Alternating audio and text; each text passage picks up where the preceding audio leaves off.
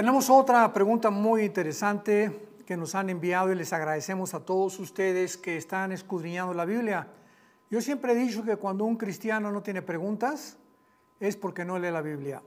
Porque cuando leemos la Biblia surgen 1500, 2000, 3000 dudas, ya que estamos ni más ni menos examinando, estudiando la mente de Dios. Así que nunca tengas temor ni te asalten dudas cuando no puedas entender algo. Pregúntalo y si no, el Espíritu Santo con el tiempo te lo va a revelar. Esta pregunta dice lo siguiente. ¿Acaso Satanás y los ángeles caídos continúan teniendo acceso a la presencia de Dios? Pues en el libro de Job así lo describe. Veamos nosotros eh, para entender esta pregunta en el libro de Job capítulo 1 y contestar la forma en la que en el Antiguo Testamento Satanás tenía acceso a la presencia de Dios. Dice el capítulo 1, versículo 6 del libro de Job, un día vinieron a presentarse delante de Jehová los hijos de Dios, entre los cuales vino también Satanás. Y dijo Jehová a Satanás, ¿de dónde vienes? Respondiendo Satanás a Jehová dijo, de rodear la tierra y de andar por ella.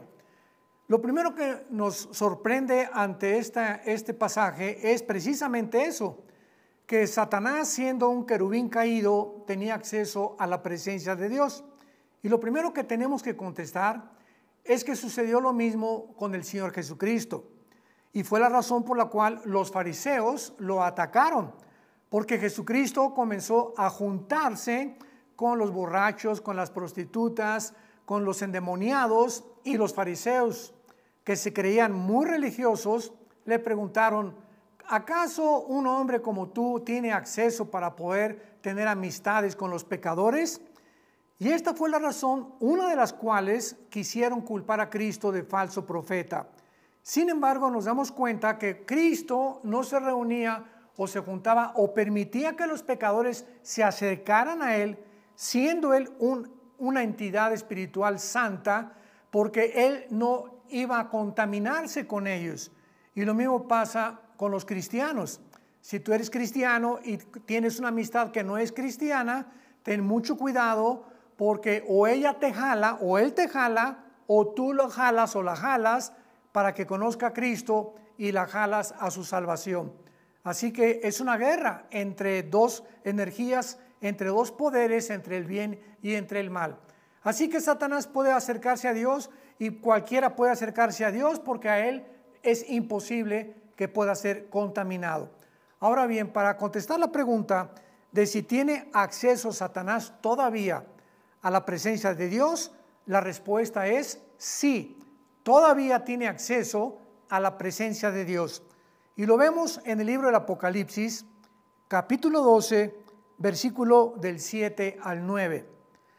Después hubo una gran batalla en el cielo. Aquí está hablando de la gran tribulación. Ya casi los últimos tres años y medio de la tribulación, cuando el anticristo está a punto ya de entrar a la batalla del Armagedón. Hubo una gran batalla en el cielo. Miguel, o sea, el arcángel Miguel y sus ángeles luchaban contra el dragón y luchaban el dragón y sus ángeles, pero no prevalecieron ni se halló ya lugar para ellos en el cielo. Y fue lanzado fuera, o sea, ¿de dónde? Del cielo. Fuera lanzado fuera el gran dragón, la serpiente antigua, que se llama Diablo y Satanás, el cual engaña al mundo entero, fue arrojado a la tierra. O sea, es lógico que estaba en el cielo. Y sus ángeles fueron arrojados con él. Y en el versículo 12 continúa diciendo, pero lo cual alégrense cielos y los que moran en ellos. Hay de los moradores de la tierra y del mar, porque el diablo ha descendido a vosotros con grande ira, sabiendo que tiene poco tiempo. Vemos que en el cielo va a haber una fiesta porque este Señor ya se fue, ¿verdad? Ahí está en la tierra, pero se le hace una advertencia a los moradores de la tierra en esos tres años últimos de la tribulación, que el Satanás viene con todo su poder, con los ángeles caídos, con los demonios, con el anticristo, con el falso profeta, para sembrar el terror final a los moradores que rechazaron el Evangelio y la salvación de Jesucristo.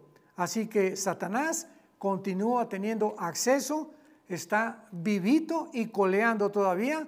Por eso dice en Efesios 6, pongámonos la armadura de Dios. ¿Para qué necesitamos una armadura si Satanás ya no tiene acceso a nosotros?